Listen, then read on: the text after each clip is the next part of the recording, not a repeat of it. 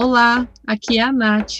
Oi, aqui é a Débora Oliveira Caut. E nessa temporada estamos discutindo um livro chamado Mulheres, Raça e Classe, da Angela Davis. A leitura desse livro é algo muito poderoso, mas mais intenso ainda é fazer as discussões assim, em grupo, coletivamente, e trazer para nossa realidade aquilo que aprendemos. Se o episódio te enriquecer, compartilhe com as amigas, com os amigos também e com os amigos. Você é muito bem-vinda aqui. Se sentir de apoiar esse projeto financeiramente, aceitamos doações através do Patreon, do Apoia-se, do Vemo, do PayPal, qualquer coisa. Jogou o dinheirinho aqui, ó, a gente pega embaixo do chapéu. e todos os links eles vão estar disponíveis na descrição do episódio. Eu espero que você aproveite as reflexões e boa discussão para todas nós.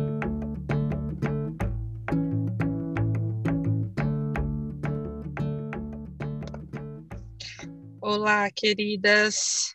Estamos aqui mais uma vez, eu e Débora, para discutirmos outros dois capítulos do livro Mulheres, Raça e Classe. É, os capítulos de hoje que a gente vai discutir é o capítulo 6, que se chama Educação e Libertação na Perspectiva das Mulheres Negras, e o capítulo 7, que se chama O Sufrágio Feminino na Virada do Século, a crescente influência do racismo. São capítulos muito legais, né, Debs? Eu gostei muito do, do primeiro e do segundo capítulo. O primeiro fala muito de educação, uhum. né? Lembrei bastante de você. Falei, ah, temos uma professora aqui para discutir, lembrar de todos esses nomes. Filha de professor, de família de professor, sim. Sim. Uhum. Então, né, nesse primeiro capítulo a gente vai falar um pouco de educação, né? Como é que a educação estava sendo uma pauta na luta, né, nessa luta, especialmente no século XIX, que a gente ainda está focado um pouquinho lá, e, e por que que isso é importante? Né? Uhum. Acho que a gente vai uhum. fazer um pouco essa discussão, o que, que a educação traz para as nossas vidas. Hum, né? Exatamente. É.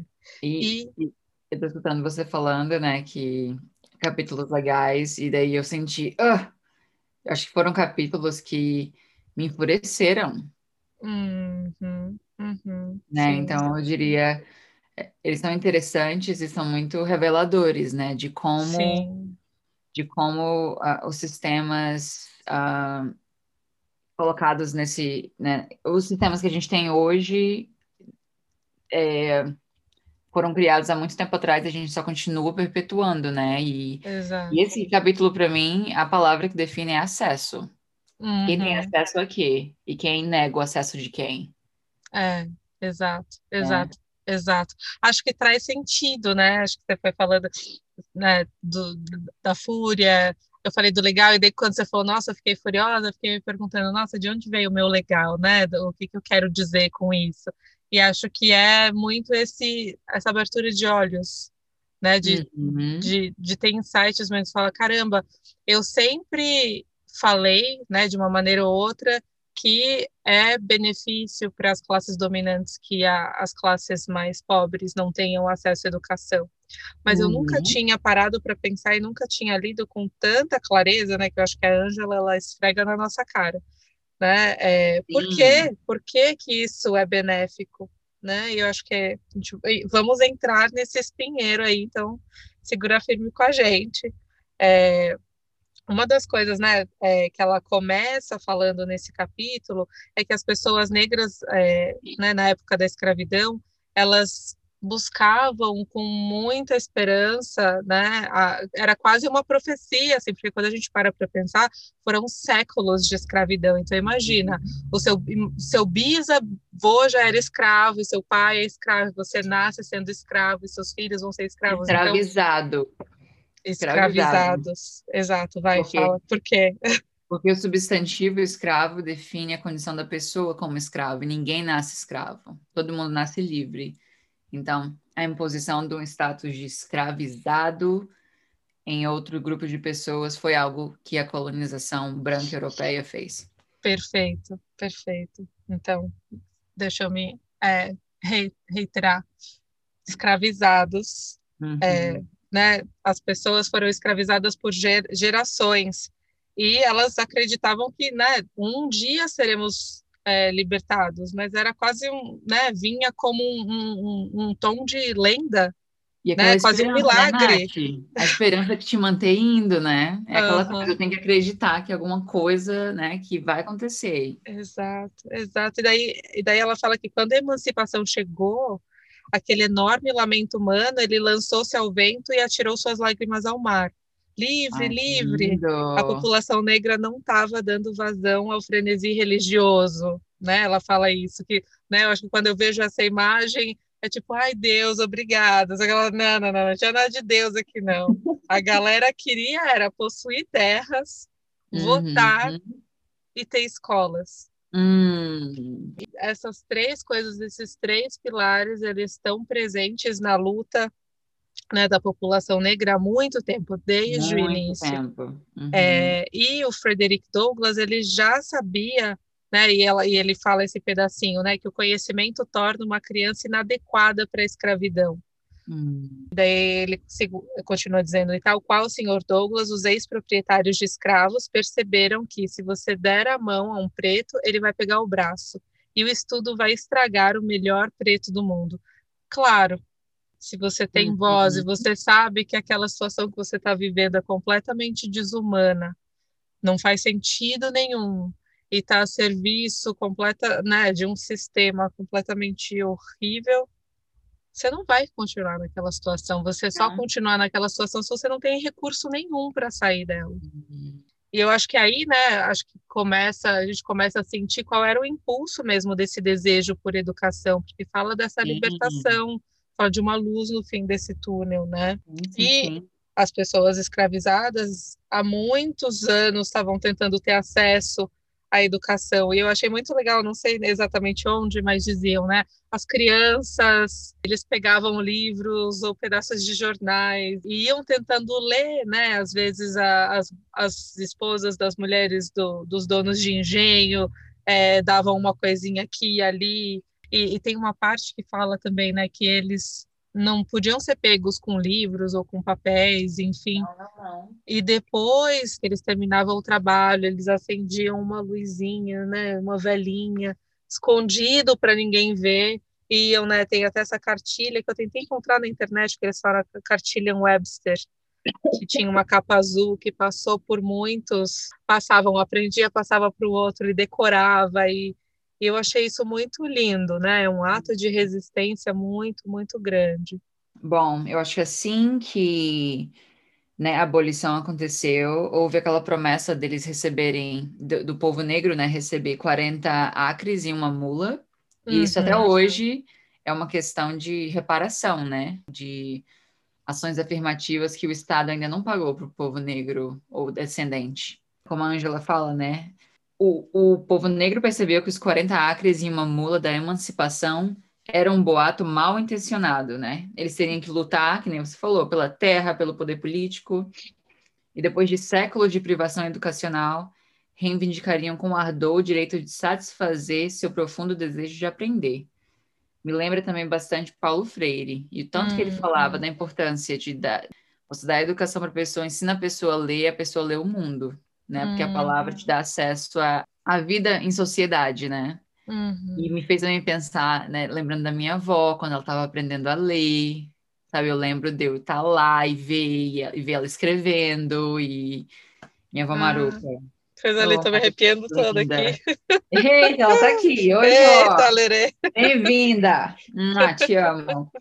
e assim, uh, teve, né, vários, vários atos é, atos políticos como petições.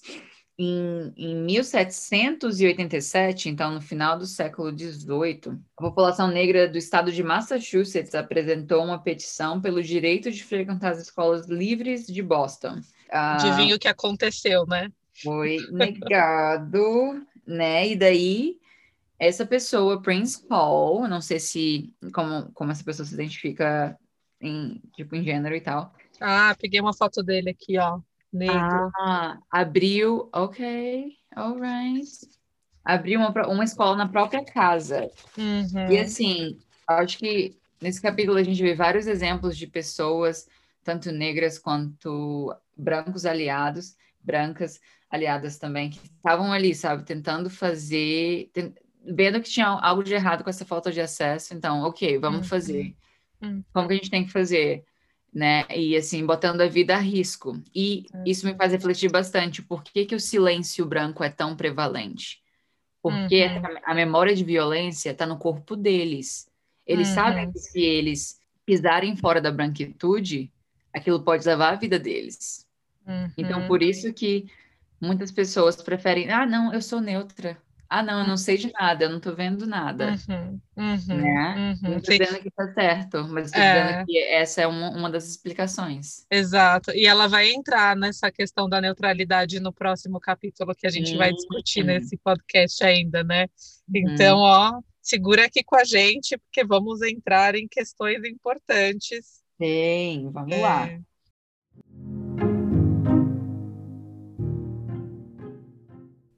E daí ela fala, ela traz um outro exemplo, né, é, da Lucy Prince.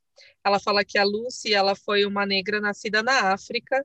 E isso, né, eu estou pensando, ela está citando aqui esses dois exemplos. O Prince, ele fez isso em 1787 e a Lucy em 1793. E a Lucy foi né, nascida na África, então a gente estava conversando né, sobre as questões do, do feminismo e da, da, da abolição ali no, no, no, século XIX, né, meados do século XIX, mas essas coisas estavam acontecendo ainda antes. Então, existe a resistência, ela está, acho que desde o início, mas enfim, ela corajosamente requisitou uma reunião com o conselho do recém-criado Colégio Williams para homens, porque ela queria muito que o filho é, estudasse lá, mas, de novo, né, o pedido foi negado. Mas ela não parou, ela continuou fazendo reivindicações e dois anos mais tarde, ela advogou com sucesso diante da mais alta instância do país e ela fez uma reivindicação pela posse de terra. E, de acordo com os registros disponíveis, ela continua sendo a primeira mulher a se dirigir à Suprema Corte dos Estados Unidos, porque, de novo, né, o acesso à terra para pessoas uh, negras foi negado por muito tempo, inclusive depois da abolição. Uhum. Né? E se não negado diretamente, era negado por meio de políticas indiretas, tanto no setor privado, né, de bancos, como no setor, no setor público, né, de oportunidades. Ela, ela nesse pedacinho ela vai trazendo alguns exemplos, né? E daí ela segue uhum. falando de uma outra escrava, uma outra mulher escravizada que comprou a própria liberdade em 1973 e abriu uma escola para pobres em Nova York. E essa uhum. escola se chama Escola Katie Ferguson para pobres. E 40 uhum. anos depois, né, ela vai falando de alguns marcos importantes nesse movimento de busca pela educação. 40 anos depois, a Prudence Crandall, que a gente inclusive já citou ela algumas vezes aqui no podcast, defendeu o direito de meninas negras ao acesso à educação e a Margaret Douglas, que foi uma outra mulher branca que tentou manter uma operação numa instituição de ensino para crianças negras em North Fork, em Virgínia. E essas duas mulheres, né, você estava falando de violência antes, essas duas mulheres foram presas pela, pela polícia porque elas estavam engajando nessas atividades é, uhum. né, para dar acesso à educação Sim. às pessoas negras. E isso me, me fez pensar em, em um conceito que tem muita gente que fala ah, se está na lei é legal ou não é legal. Mas a gente tem que entender que escravidão é, foi legalizada por muito tempo. Exato. E não é, não é algo moral, é desumano. E, enfim, só, só botando um pouquinho, né, de um, tempero aí, pra gente Sim. ser bem mais crítico quando a gente fala, não, de acordo com a lei tal, tá, mas quem escreveu, em que tempo, qual era o contexto, quem são as pessoas que influenciaram aquele tipo de, né, de, de narrativa porque exato. narrativa é cultura. Narrativa uhum. faz cultura. Exato, exato. E não. Eu acho que é isso, né? Eu acho que aprender, por... e a gente está falando de educação, eu acho que a educação ela dá justamente esses insights que eu estou tendo, espero que você que esteja ouvindo o podcast está tendo também, de perceber isso, né? Que você acabou de falar, que uma lei, ela não é verdade, não é porque ela é lei que ela é dada como verdade, né? Ela é construída por nós, e, né, como ela é construída por nós, temos todo o direito de reivindicar e de fazer uma análise crítica dessas leis, para entender se elas fazem sentido, né? E se existir, existe alguma outra coisa que pode entrar no lugar dessa lei que seja mais acolhedora, que seja mais uhum. inclusiva, que seja mais igual no sentido de, de, de prover né, direitos para maior parte da sociedade, para toda a sociedade, né? Maior parte não, toda a sociedade. Falou disso, Nath, isso. É. Enfim, vamos, vamos continuando. Ela, ela, ela, ela desce lá para o sul, né? Ela vai, ah, vamos, vamos, vamos falar o que estava acontecendo lá no Mississippi, né? Ela fala que em 1851 educar pessoas negras era crime, né? Como acho que a gente já tinha deduzido uhum. antes, e que a Mirtila Miner ela queria abrir uma escola para formar professoras negras. E daí ela falou que ela conta essa história a partir da perspectiva do Frederick Douglass. Uhum. E ela uhum. diz que o Douglass confessou que ele não compreendia o fato de quão profunda coragem individual tinha essa mulher branca, porque apesar dos graves riscos, Mirtila Miner inaugurou sua escola no outono de 1851, e em poucos meses o número de algumas alunas matriculadas passou de 6 para 40. Hum. Ela deu hum. aulas para estudantes negras de modo apaixonado pelos oito anos seguintes, hum, hum. simultaneamente arrecadando dinheiro e apelando aos congressistas que apoiassem seus esforços.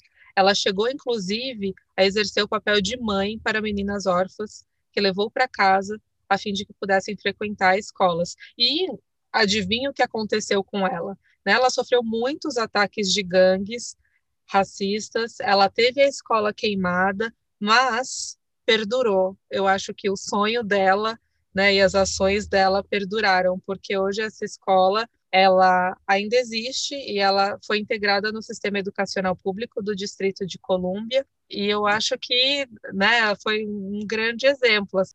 Exatamente.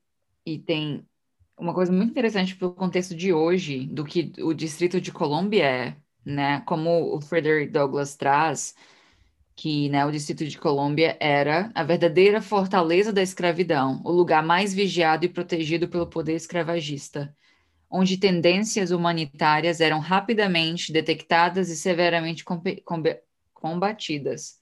DC, né, Distrito de Colômbia agora, é onde fica o governo, é onde fica a Casa uhum. Branca, é onde né, tudo é decidido. Eles não são um Estado. E por que, que eles não são um Estado? Hum, não sei. Porque a população negra é maioria. Colocando o DC como Estado, é, representantes do DC estariam no Congresso. Ah, então, é uma forma de. Uh, Agora tá voltando, agora é, né, por conta dos, uh, dos Summer Uprisings e da gente ir de novo, né, ali lutar pela, uh, lutar pela liberdade pela, e, e pela equidade. Eu não vou saber diretamente o nome dessa, dessa, desse projeto de lei, mas tem de novo esse projeto de lei para tornar de si Estado. Uhum. Nossa, que legal, não sabia disso. Tá vendo? E, e sim, e sabe que o que Myrtila Miner fez é lindo, maravilhoso, e também eu acho que a, a Angela Davis, às vezes, em algum momento ela, ela comenta de uma pessoa que ajudou bastante as crianças negras, as pessoas negras a terem acesso, e ela, ela dá um, ela coloca uma pimentinha falando assim, ok, mas essa pessoa ainda fez o que fez a partir da perspectiva do Marte. Hum. Aquela, uhum. aquele, é, aquele mito do Salvador, né? Eu sou o Salvador, tô fazendo isso para salvar vocês, eu sou tipo Messias, né? uhum, né? Uhum. E, porque, enfim, uh, em alguns momentos catalisaram mudanças, mas em outros momentos era tipo, ok, isso não é sobre você. Hum, é sobre você mim. Entende? É, sim, sim. Acho que você está falando, eu estou tendo a, a imagem que vem na minha cabeça como exemplo disso é uma pessoa que decide ir para a África porque quer ajudar as crianças da África, Sim. né? E, e vai para uma instituição é, religiosa, uhum. né? Que criou Sim. alguma coisa lá e acredita que está fazendo algo muito positivo, muito bom para aquelas crianças e na verdade está matando uma cultura, Re tá recolonizando. recolonizando né? Uhum. Então, eu acho que muito disso acontece por ignorância, né? Mas eu acho que é mais uma vez, né, reforçando o tópico da discussão desse capítulo, a importância da gente se educar e não uhum. só sair da, da, da do, do analfabetismo para aprender a ler, mas aprender a pensar criticamente. Eu acho que é isso que a gente está tentando fazer aqui também.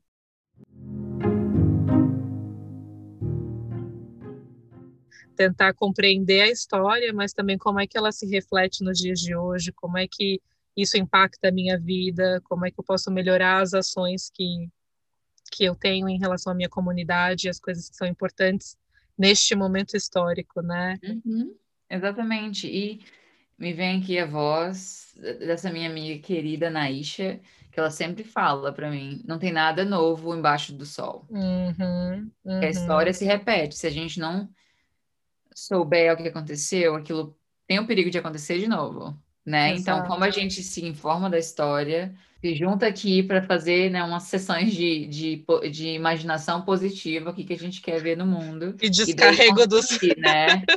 Sim, continua, continua. Exato. E, e uh, em algum momento aqui que a gente está falando de acesso, me fez é, me fez pensar que quando, quando as pessoas brancas colocam a vida delas no ri, risco, o trabalho delas a risco para falar, para ir de encontro algo que, que é problemático, que é racista, que é, é, é opressivo, aí é um exemplo delas pisando fora da branquitude.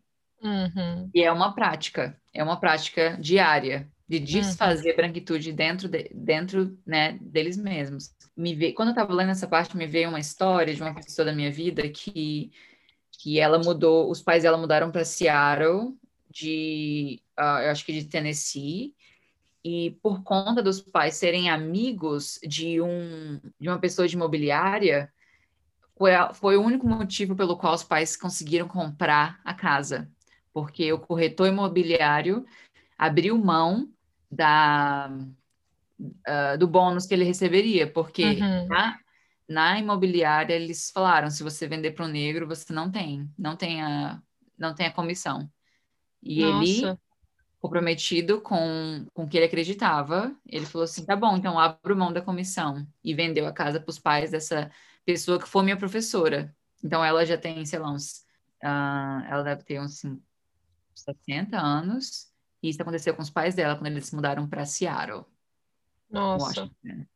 Uhum, uhum. Então, esse eu acho um que aí chamado de redlining, que a gente pode falar mais tarde também. É, boa, boa. É, é, eu acho que aí entra, é, acho que a gente pode ir seguindo no capítulo, porque entra numa coisa interessante que ela falou, que a luta pela busca da educação, ela era vista como uma ameaça pela população branca do Sul.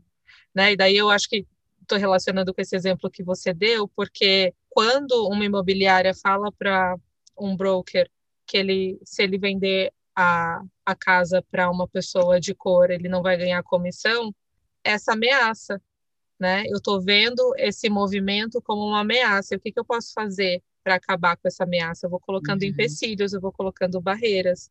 Daí tem um pedacinho que eu separei aqui que eu vou ler para vocês, que fala o seguinte: Tal sede insaciável por conhecimento era tão poderosa entre escravas e escravos do Sul, como entre as irmãos e irmãos livres do Norte.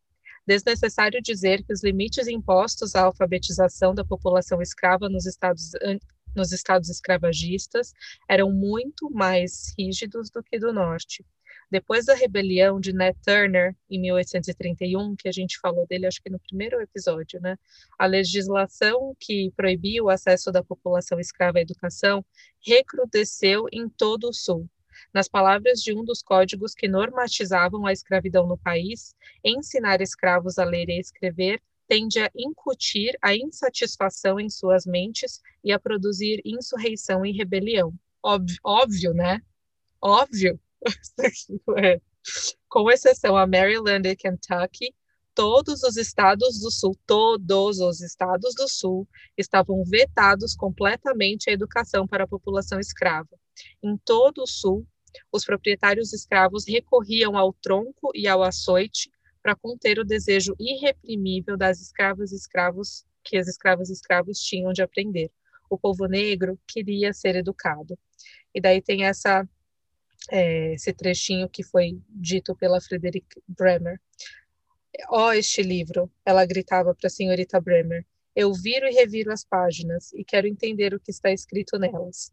Tento, tento. Eu seria tão feliz se soubesse ler, mas não sei. Essa é né, a fala de uma escrava em, uhum. em relação à busca dela, né? A busca dela pela compreensão desses uhum. símbolos que a gente usa, né? Pra... E isso não tem tanto tempo, né? Tem, tem um pouquinho mais de um século, vamos dizer assim. Uhum, uhum. E eu tenho uma amiga que ela, um dia a gente estava conversando, a gente estava num grupo, sei lá, tipo, fazendo um churrasco, assim, e ela, ela teve um insight, ela falou, caraca, vocês já perceberam que, falando, né, para outras pessoas um, ah, africanas americanas, African uhum. American, uhum. já perceberam que as, que as nossas avós quando faziam nosso cabelo, elas falavam coisas pra gente que eu só venho entender agora. Hum, uhum. Então, tem um processo de codificação. Teve, teve um processo muito grande de conhecimento sendo passado dos avós para os pais, dos pais para. E uhum. hoje acontece de uma forma é, como famílias negras, né? Um, dependendo se elas tiverem filhos homens, elas têm que ter a conversa, né? Sobre não andar com capuz, não é, perceber, perceber que está sendo seguido em uma, alguma loja, sempre mostrar onde suas mãos estão. Se policial parar o seu carro, né? Se você for parado, é, sempre deixa a mão lá ou mostra a mão e fala com o oficial, o, o policial que você não sabe que suas mãos são ali. Sempre mantenha suas mãos visíveis. Então, esse é só um, um exemplo de como, né, esse conhecimento para manter a segurança foi passado de geração em geração e foi mudando dependendo de como a sociedade estava sendo organizada, mas ainda está aqui, super presente. Uhum, uhum. Né? Até hoje, 2021. E a é. gente, né?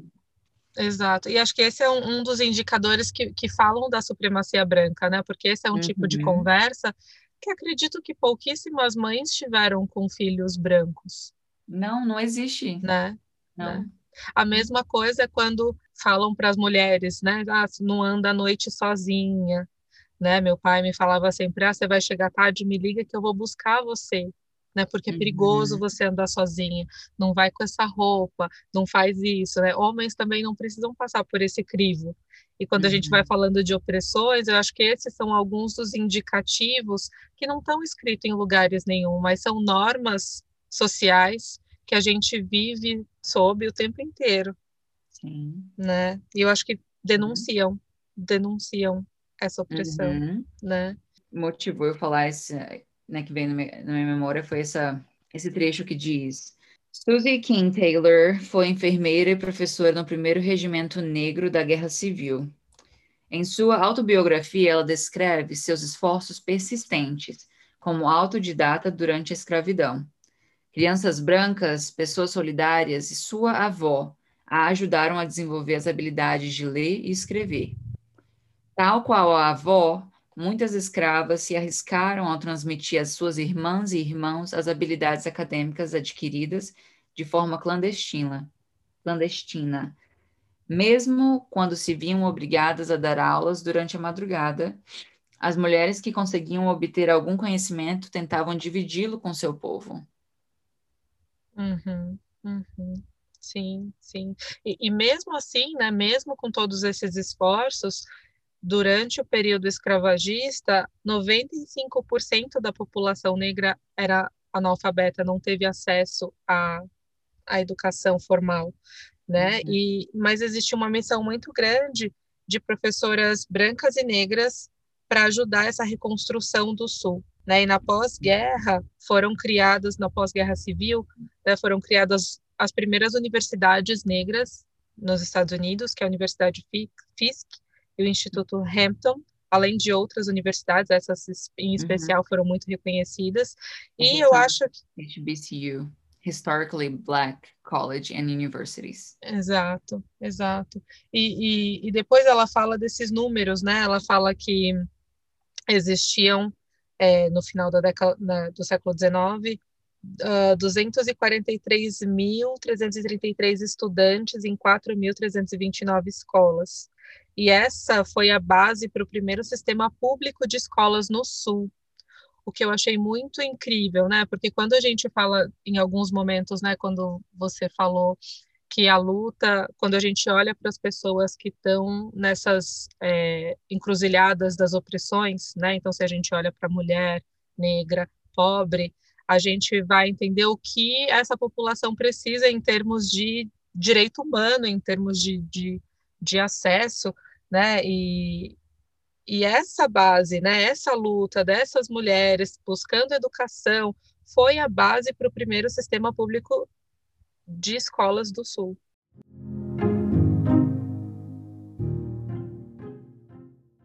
Então, acho uhum. que esse é, é, um grande exemplo. Né? O que, que acontece quando a gente olha para essas pessoas, porque elas precisam? A gente cria um uhum. sistema público que uhum. né, engloba todo mundo. Sim. Né? Achei muito, muito legal. É, e daí eu selecionei depois o último pedacinho desse capítulo para mim, que ela diz o seguinte: o sonho de possuir um pedaço de terra estava por hora destroçado, e a esperança de obter a igualdade política esmaeceu. Mas o farol do conhecimento não seria facilmente apagado, e essa era a garantia de que a luta pela terra e pelo poder político continuaria sem entrega. Se não fosse pelas escolas e faculdades para a população negra, esta teria sido, para todos os efeitos, conduzida de volta à escravidão.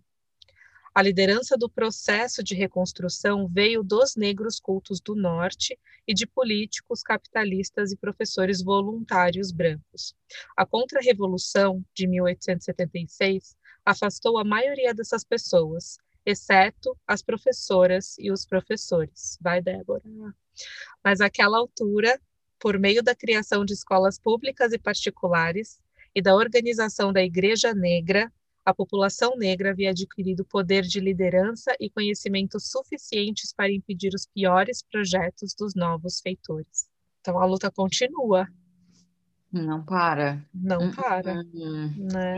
Sim. E eu acho que esse último parágrafo, um, eu até coloquei uns coraçõezinhos assim do lado, que é que fala de novo, né, da importância da solidariedade. E por mais que a gente tenha visto nesse capítulo que a solidariedade estava um pouco baixa, né? Uhum. Por conta de tudo que estava acontecendo. No capítulo seguinte, a gente vai entender o porquê também.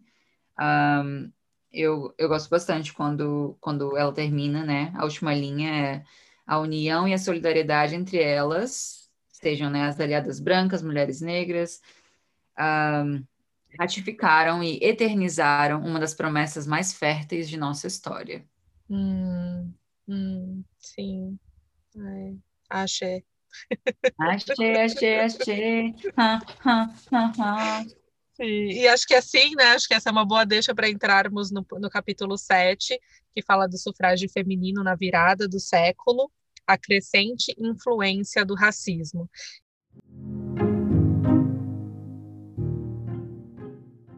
E daí uhum. aqui o pau quebra. Aqui, Aí, aqui tem puxadas de cabelo.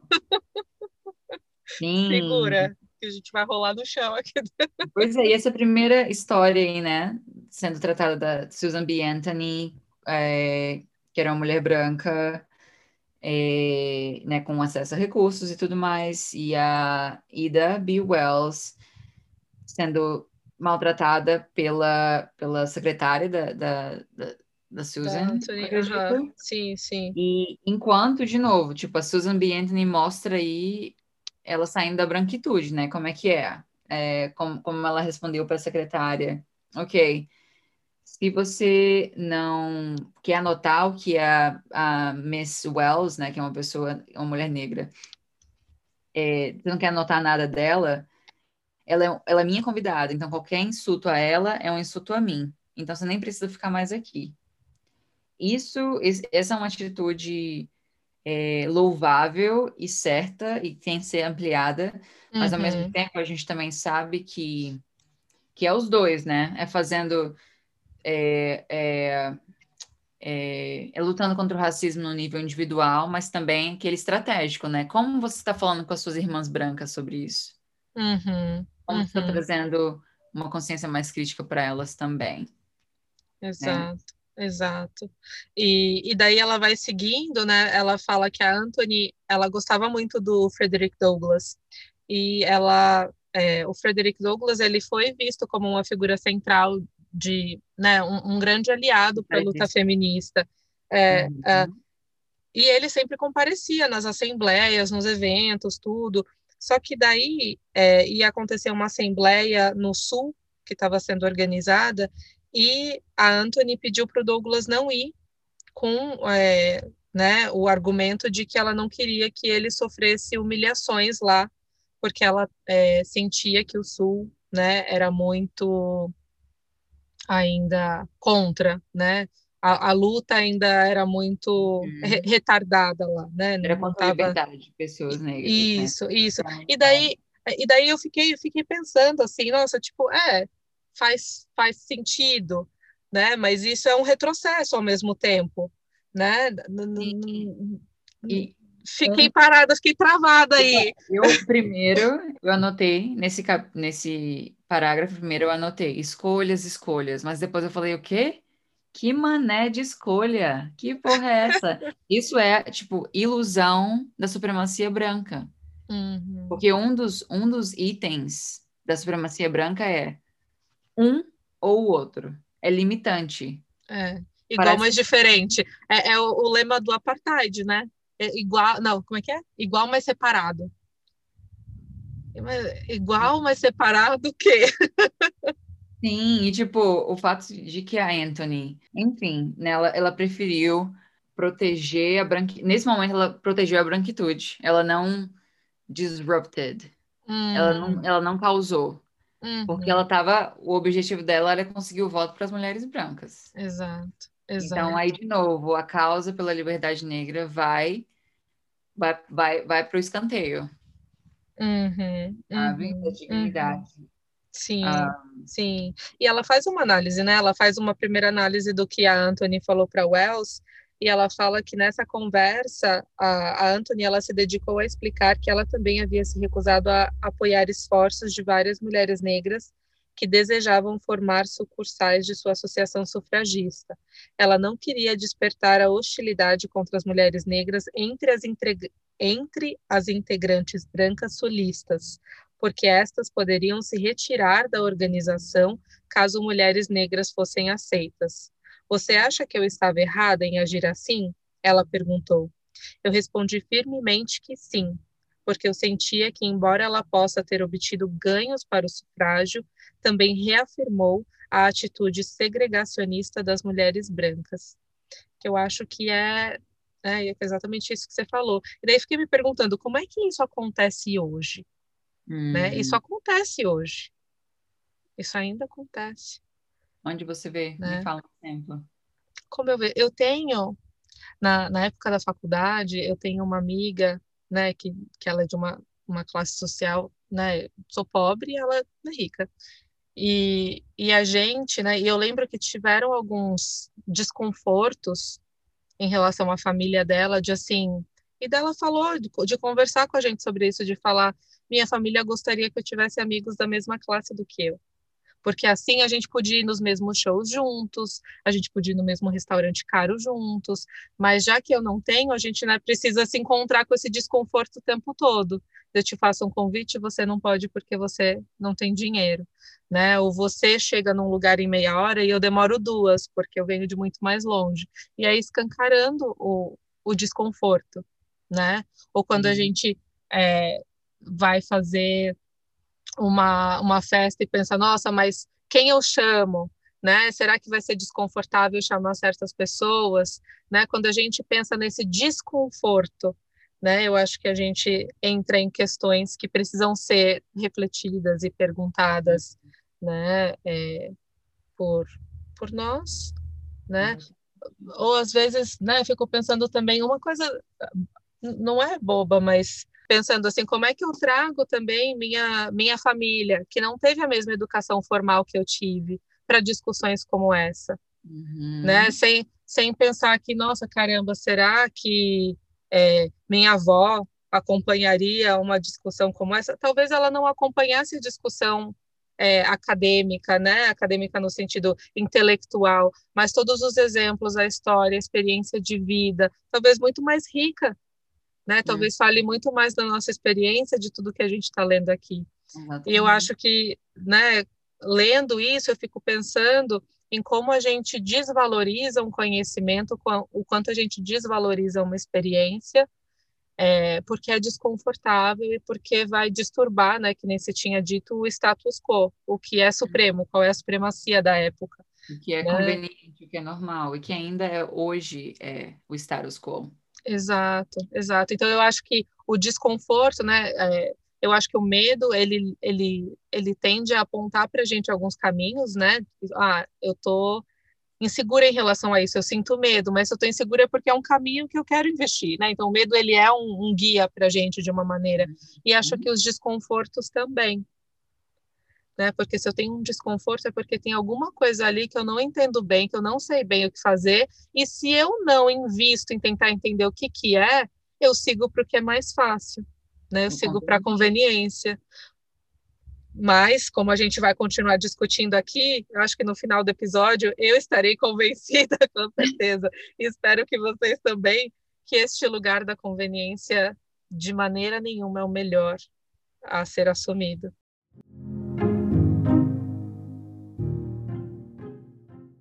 E, é. e escravidão, sistemas de opressão são convenientes para algumas pessoas. Claro. E uhum. Por isso que elas estão ali lutando para manter. Hum. Aquele exemplo, o exemplo da insurreição que aconteceu em, no prédio né, do Capitol, uh, com não, pessoas armadas entrando lá, né, e vendo a resposta, da, a resposta que a polícia deu também para aquele protesto de terrorismo branco. Uhum. É, é. é assim, é enfurecedor, né? Sim. Enfurecedor a situação, enfurecedor a resposta que foi dada. E aí a gente vê o status quo lá, né? Uma pessoa que sabe que ela tem aquele. É, é, é aquela, aquela internalização de supremação. Então, ali foi, foi uma figura da supremacia branca. Exato, exato. Uhum. É. E, e, e a, a, a Angela, ela vai, né, nesse capítulo, contando para gente que o racismo, nesse momento, ele estava em ascensão. E a uhum. postura da Anthony né, que é isso que a gente acabou de conversar, ela legitimina, ou legitimina, legitima o comprometimento das mulheres do Sul com a segregação. Uhum. Né? Então, a Anthony, ela está acreditando que ela está assumindo uma postura de neutralidade, mas, na verdade, ela está deixando né, o, o boi andar sem uhum. livre. Não, tô, tô, tô aqui olhando para minha causa, então o restante que meio que não, não, não, não é importante. A minha causa é. E eu acho que isso foi o que causou, né, também aquela. Acho que uma quebra na relação delas, né, dela e com a, com a Ida B. Wells. Uhum. E outra coisa que eu notei nesse parágrafo, que, né, a Wells fala, quer dizer, a Angela, né, descreve que a Wells, ela depois de um episódio traumático, né, de, de, de, encontro com violências e gangues racistas, tendo, tendo pessoas próximas de si sendo, né, os, as vítimas, né, de, de linchamento e tudo mais, a Ida B. Wells começou a investigar, investigar esses assassin assassinatos, né, cometidos pelas gangues ali nos estados do Sul, e me, nossa, é tão interessante porque quando a gente fala de, de brutalidade policial, com algumas pessoas que ainda não estão preparadas e, e não decidiram, né, é, se libertarem, sempre a resposta, não sempre, mas a maioria das vezes a resposta é: ah, mas isso aconteceu só ali. Ah, mas isso aconteceu só ali. Então, tipo, a Bill, a Ida Bill Wells estava mostrando, não, isso está acontecendo em vários estados. E a mesma coisa quando a gente fala de abolição da polícia nesse momento. Uhum. É, não é um, um incidente é, isolado, é tudo inter, interconectado. Faz uhum. parte do sistema de, de manter de manter a ordem. E a ordem uhum. a ordem é o status quo. É. A outra coisa que a Ida B. Wells também representou para mim nesse momento foi tipo a mulher negra, né? Interseccionalidade, de novo, a mulher negra pisando nesse espaço e tomando iniciativa, e mobilizando e fazendo o trabalho de quem estava ali para fazer o trabalho, porque ela está investigando algo que a polícia deveria ser, né? Esse seria uhum. o trabalho da polícia, mas uhum. ela está fazendo. Exato, exato. E, e, e ela vai falando, né? Ok, teve a abolição e naquele momento, né? As pessoas escravizadas acreditaram, ok, agora vamos ter acesso à educação, quem sabe vamos ter acesso à terra, vamos poder votar, porque passou a lei federal, o voto que a gente estava discutindo nos capítulos anteriores. Só que o que, que aconteceu? E eu acho que aqui é uma particularidade dos Estados Unidos, né? Um pouquinho diferente no Brasil. Quando passa uma lei federal nos Estados Unidos, é, mesmo assim, os estados eles ainda têm autonomia para entender como eles vão implementar aquela lei ou como eles vão articular aquilo em relação aos interesses dos estados, né? E daí o que, que aconteceu em Mississippi? Em alguns outros estados do Sul, em 1894, eles promulgaram um estatuto que garantia a supressão do direito do voto para as pessoas negras, é, eles criaram um sistema legal de segregação, que foi o Jim Crow, e a vigência da lei de linchamento, né? Que era aquela questão de, ah, nessa essa cidade é uma cidade é, branca, eu não quero pessoas negras aqui, e quando, né, eu não posso fazer nada com eles, porque eles são livres durante o dia. Baixou o sol, eu faço o que eu quiser. Hum. Né? Isso era lei, Ainda tem. Você assistiu? Ó, oh, você assistiu Lovecraft? Assisti, eu fiquei. Inclusive, esse é um bom, uma boa série para recomendar para as pessoas, né? Sim, é, é, é, assustador, é meio terapêutico também, então você vai lá assistir. Vou colocar Lovecraft o link da. Country no HBO. Exato. Okay. Vou colocar o link do trailer na, na descrição do episódio. Ótimo. E eu fiz anotações aqui de que uh, nos anos nos anos em que essa violência estava explícita, como estava esse, como tem sido esse ano, ano passado também, uhum. né, ali por volta de 1890, a, a postura neutra, né, a gente voltando para aquela, aquela conversa da postura neutra da, das líderes dessa organização sufragista feminina, feminina, por elas terem uma postura neutra em relação à cor, na verdade, aquilo só encorajava a proliferação das ideias claramente racistas nas fileiras da campanha sufragista. Isso. E, né, a, e eu acho que o que veio para mim muito forte é a importância da fala para romper o racismo, para interromper. Uhum. Né? E eu acho que no, em, um dos, em um dos nossos book clubs, uma das participantes até falou: gente, sabe, é importante, é importante é importante você sair do conforto e falar quando vê se algo que está acontecendo não está certo, te dá aquele desconforto. E eu acho que esses espaços que, que nós estamos agora criando juntos e juntas e juntos vai né, nos conceder um montão de vocabulário para né, tomar sentir, ação é... onde a gente estiver ali, sentir mais confiante. Então, é o que Sim, a gente quer. Exato. E eu acho que, assim, a gente não tem as respostas certas né? Uhum. A gente não tem todo o vocabulário certo construído, a gente está construindo as we go, né? Enquanto a gente vai caminhando, a gente vai construindo e a gente vai aprendendo. Assim como a Débora né, me contou no começo, é, as pessoas não são escravas, elas foram escravizadas. Uhum. Daí eu acho uhum. que quando a gente entende isso, entende o que vem por trás disso, a gente começa também a, a mudar nuances desse vocabulário, né? E que eu é acho poder. Exato, e, e a gente está aqui nesse processo, né? Eu estou aqui aprendendo, eu estou aqui descobrindo como é que eu posso é, contar essa história a partir de uma outra narrativa, que não é só da supremacia branca, que eu nem sabia que era a única que eu tinha aprendido. Hum, né? E, e, eu acho que a gente vai. É isso que, que eu acho que isso na prática o que significa descolonizar os nossos corpos e as nossas mentes. Uhum. Né? Em nenhum momento quis isso. Então, achei muito, muito legal, vou guardar esse aprendizado uma, aqui. Uma, é, eu tenho uma amiga e a gente estava conversando sobre, sobre mágica, né? E ela falou assim: ah, não tem magia negra. Aí eu falei para ela: não, eu não quero que você use mais essa palavra com algo ruim. Uhum. E daí, tipo, eu vi no rosto dela: ah, caramba, é verdade. Por que, que eu é. uso essa palavra, pra, né? Exato, exato. Então, é. as palavras as palavras criam nossa realidade, as palavras, né, criam um, o que está sendo falado aqui. Exato, exato. E não é ruim, né? Eu acho que às vezes a gente é, fica com medo de dar feedback para as pessoas, ou porque acha que ah, eu vou ofender. Não, a gente está aprendendo.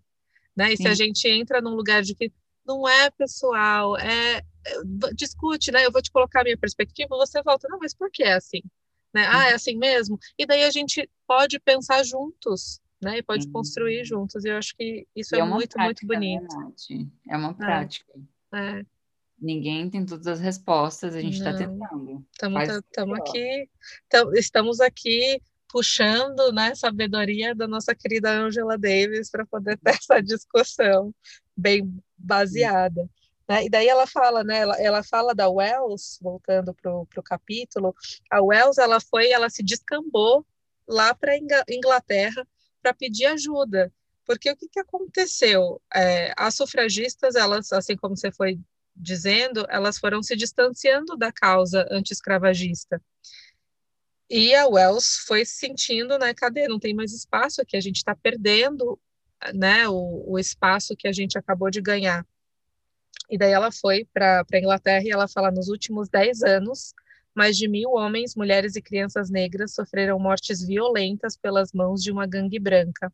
E o restante dos Estados Unidos ficou em silêncio, o clero e a imprensa do nosso país permanecem em silêncio diante dessas seguidas atrocidades, e a voz da minha raça, torturada e ultrajada dessa forma, é reprimida ou ignorada em qualquer lugar dos Estados Unidos onde ela se levante para exigir justiça. É, e a postura da, da Anthony, que aparentemente era neutra em relação à, à, cor, ela encorajava essas ideias racistas, né, como uhum. a gente já tinha falado, e é, isso me fez lembrar de um, uma frase, eu fui procurar de quem era, é do Desmond Tutu, que em 1984 recebeu o Prêmio Nobel da Paz, que essa pessoa foi uma figura muito importante contra o apartheid. Uhum. E ela uhum. fala o seguinte: se ficarmos neutros diante de uma injustiça, escolhemos o lado do opressor. Uhum. E eu acho que é exatamente isso que ela está contando para gente.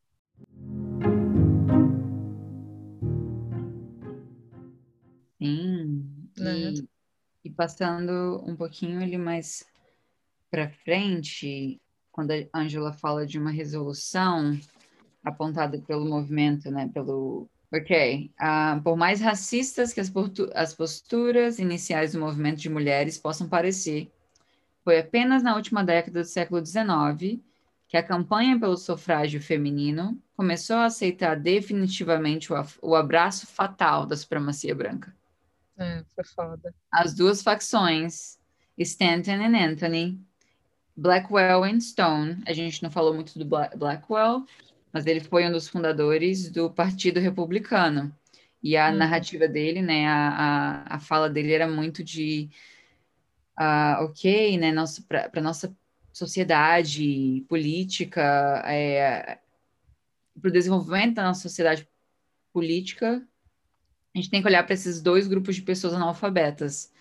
No norte, que são as pessoas estrangeiras, no norte, e no sul, as pessoas de raça africana e sabe? Um, um, um montão de gente branca, provavelmente pobre. Estrangeiros e negros, enquanto tais, nós não discriminaríamos.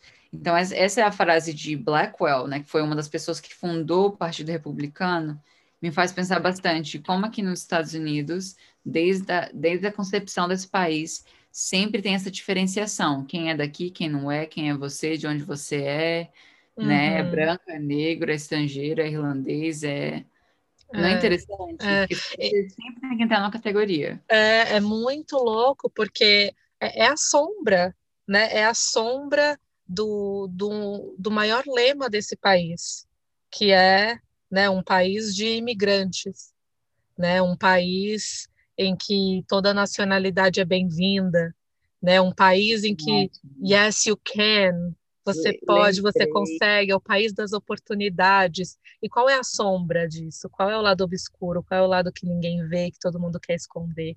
Essa marca de racismo, de segregação. Eu estou aqui só lembrando da história. Vai, ah, conte pra gente. Eu morria de medo alguns anos atrás, já tem um tempinho, de alguém virar para mim e falar, quando eu tô reclamando, né? De alguém virar uhum. para mim e falar: "Volta pro seu país então, o que você tá fazendo aqui?" Uhum. Né? Vai vai para sua casa. Aí eu, né, eu ficava às vezes bem insegura, né? Tava criando, tava ali criando, criando minha confiança para falar sobre esses assuntos.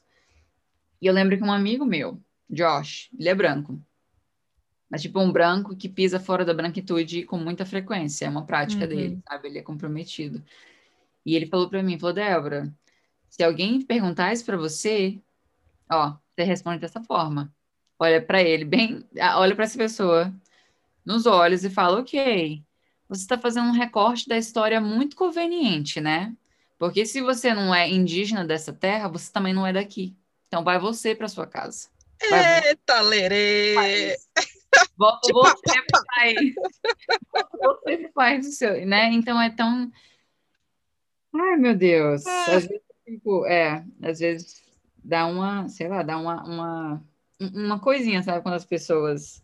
Uhum, uhum. E quando o Trump chama os imigrantes de criminais, aí o fogo é, sobe aqui. Aquelas narrativas, né? Aquelas narrativas. Narrativa de medo. Presente. Muito uhum. manipulativa, né? Medo. Mas, é, enfim. Que ela vai contando nesse capítulo é que a supremacia branca ela vai tomando uma força de novo, ela vai crescendo e ela vai ganhando o apoio das mulheres. Porque o que aconteceu, né? Quando lá o, o a grande campanha do Partido Republicano era dar acesso ao voto aos homens negros, porque assim eles iam ganhar 2 milhões de votos uhum. para para a causa industrial, né, para a expansão industrial nos Estados Unidos, as mulheres ficaram putas. Uhum. E ali aconteceu uma fratura no movimento unificado, né? E elas começaram a é, se mover em direção aos partidos confederados, que são os partidos, não, Partido Confederado, que são representados pelos é, escravocratas do Sul, e dentro do partido, dentro né, da associação feminista, começou a ter um, uma, uma associação com a supremacia branca, com as ideologias né, do, da separação muito fortes. Desconexão dessas duas supremacias. A, a Angela falou um pouquinho mais tarde nesse capítulo, mas está me vendo muito forte nessa sua fala. Supremacia branca e supremacia masculina.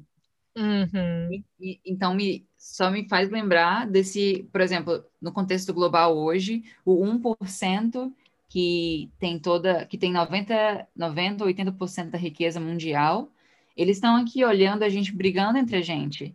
É.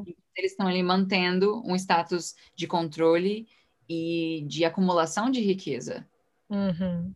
Uhum. E uhum. a, a, a Angela né, também está citando ali que depois de uma conversa que foi, que foi tida ali no, no, na Associação Nacional Estadunidense pelo Sufrágio Feminino.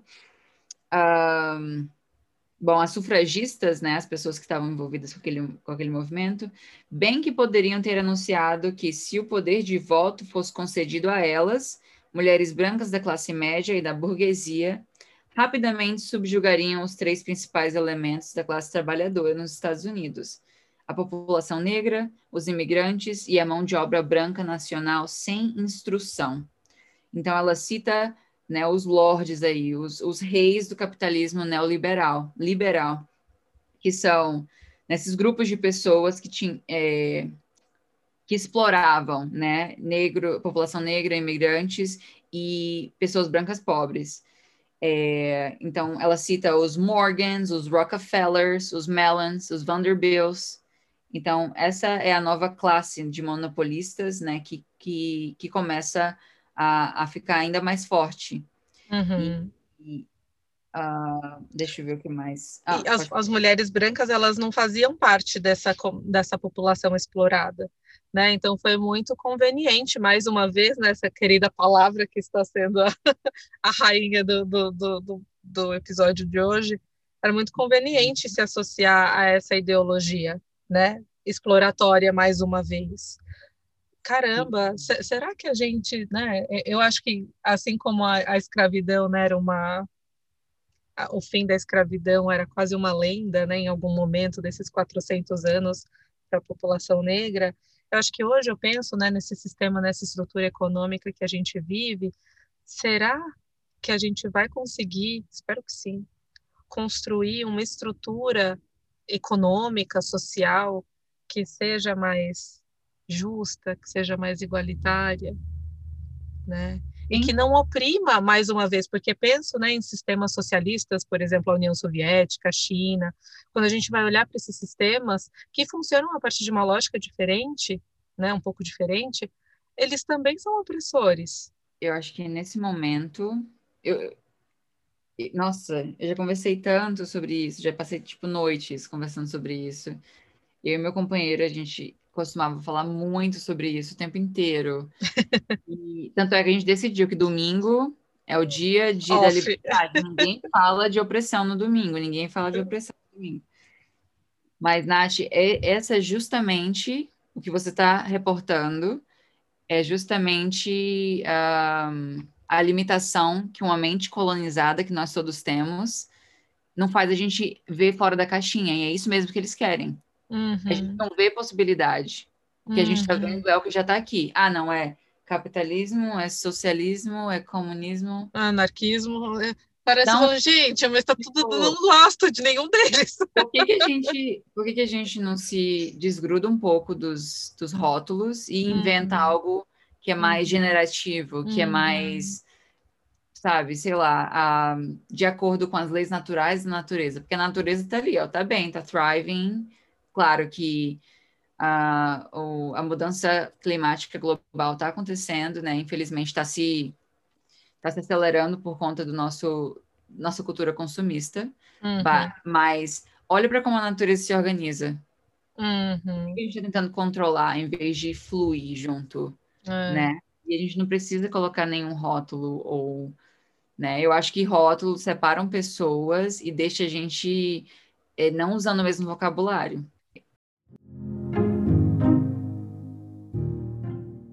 Em 1899, quando Susan B. Anthony instou a derrota da resolução contra as leis Jim Crow. Ah, e eu também selecionei uns pedaços para a gente falar o que, que a Jim Crow foi. Hum, uhum, exemplificado, uhum. porque a gente fala, fala, né? E eu, eu nem sabia qual, como explicar, mas é a Jim Crow foi uma lei, né, que acabou só há 53 anos. Não é louco? Tem gente que está viva ainda. Uhum. E que viu isso acontecendo. Isso Maya Angelou viveu num país segregado. É, outra tem. Negação do direito de votar, negação de trabalho, negação de acesso à educação formal.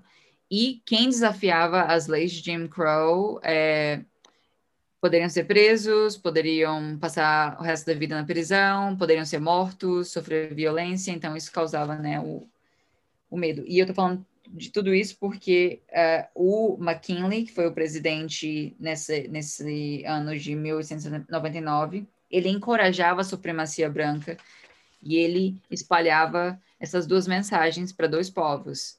O povo negro, ele sempre dizia: sejam pacientes, se dediquem e moderados. Mas para o povo branco era: sejam patriotas, é, uhum. É, egoísmo e o imperialismo. Vamos, a gente é o melhor país do mundo, a gente vai conquistar tudo. E a Angela fala bastante também de, que foi onde pegou aquela colonização de outros países, começou a ficar bem forte, né? Uhum. Filipinas, Cuba, Porto Rico, Havaí. Sim. Sabe, Havaí, Havaí não, não é Estados Unidos. Não, não. E faz pouco tempo, foi na década, início da década de 60, que eles. Uh, né, pegaram o Havaí mesmo. Pois é, não, e eu acho que é muito importante falar sobre a hierarquia dos, e dos estereótipos, uhum, né, que é, uhum. de uma forma, não é um embranquecimento, porque no Brasil a gente mistura tudo até ficar branco.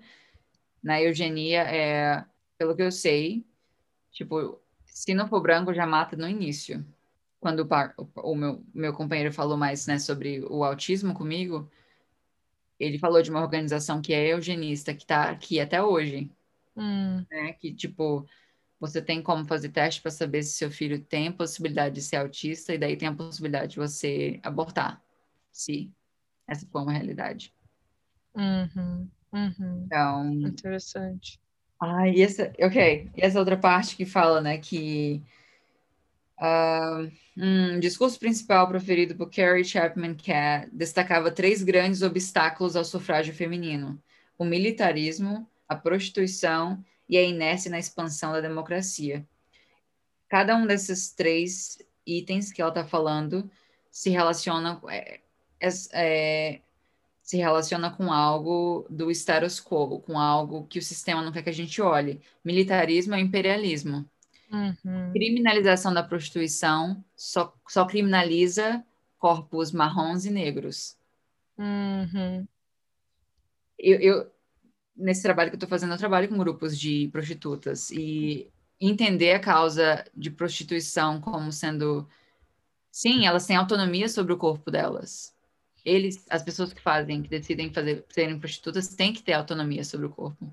Uhum, São direitos uhum. delas. Sim, com certeza. são criminalizadas.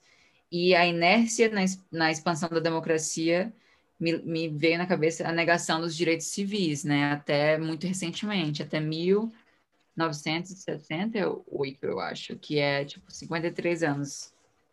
Uhum, uhum. Então. E, é, sim. Tem, tem até, tipo, uma, uma lei. Lembra, a gente estava falando dos linchamentos e o Henry George White, em 1900, né, como deputado federal, ele tentou proibir os linchamentos e foi negado. Né? E depois de mais de 200 propostas, né, imagina, eu tentei proibir linchamento depois de 1900 por outras 200 vezes, só em 2020, isso eu fui olhar uma curiosidade, que na, em 2020, 120 anos depois da proposta do White, a Câmara aprovou um projeto de lei do deputado Bobby Rush, que é um democrata do estado de Illinois, que torna linchamentos um crime de ódio sobre a lei federal. E o, o, texto recebeu 410 votos a favor de quatro votos contra. Então, 2020, gente, o ano passado. Não é louco? Ano passado. As cortes também estão ali, ó, segurando a supremacia branca. Uhum, sistema do jeito que está organizado é para segurar esse sistema em no lugar, assim, sabe? Exato. Ah, uma outra coisa que para mim foi muito aparente assim desse capítulo foi essa narrativa, né, de que a mulher branca ah, são as, as guardiãs e protetoras naturais do lar. É. De novo, coloca a mulher naquele único papel.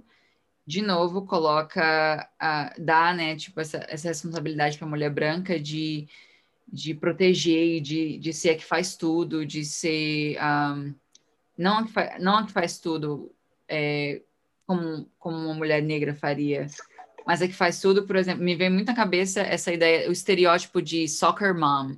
Hum, uhum, é tipo aquela uhum. mãe que tem né, uma van e carrega os filhos para todos os lugares, para todas as atividades, né, faz uhum. tudo. E, querendo ou não, quem escolhe ser uma soccer mom é lindo, não estou falando nada contra, mas estou dizendo que é uma parte daquela narrativa também. Uhum, uhum, exato, exato. E, e, eu acho que a Ângela vai falando, vai deixando bem claro para a gente que as feministas elas meio que fizeram um pacto com, com o diabo, né? E elas uhum. começaram a sofrer com isso também. Elas começaram a perceber que uma parte, né, que a supremacia branca que estava falando, vem, vem, vem que eu vou te ajudar né, é na verdade mais um espaço opressor para as mulheres, né? Sim, e as mulheres brancas também. Exato, exato. E, e, o discurso feminista, né, começou a ter um cunho muito de supremacia branca. E a Anthony decide sair, né? E daí quem entra para ser a presidente da, da associação de feminista naquela época é a Carrie Chapman Catt, e ela fala e ela começa a fazer uns discursos muito racistas. Uhum. Uh, e que me fez lembrar muito. Você assistiu a Handmaid's Tale? Uh, o conto Ainda de Aya? Meu Sim. Deus! Assistam, recomendo, porque fala muito dessa mulher também, né? Tem uma, uma personagem que ela encarna muito esse papel da mulher que está a favor da supremacia branca, tentando se relacionar nesse mundo é, né, enfim. Uhum. É, e, e, eu acho que uma, uma das grandes questões que a Angela coloca para a gente nesse capítulo é não caia nessa armadilha. Uhum. Né? Porque se você cair nessa armadilha, uhum. é uma armadilha. Né? Uhum. É uma armadilha. Você está achando, né? As mulheres feministas acharam nesse momento que iam encontrar refúgio na supremacia branca, mas na verdade isso só atrasou a luta da gente, hum. né?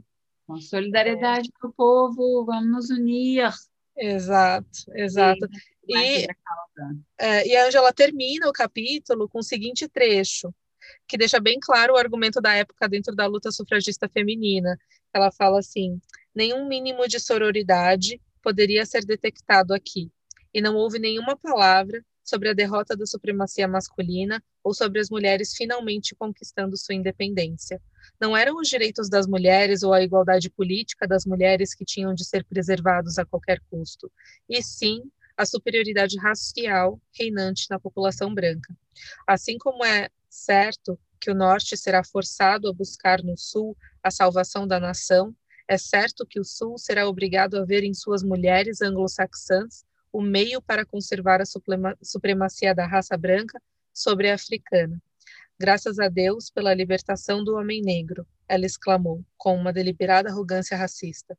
Desejo a ele toda a felicidade e todo o progresso possíveis, mas não por meio da invasão do espaço sagrado da raça anglo-saxã.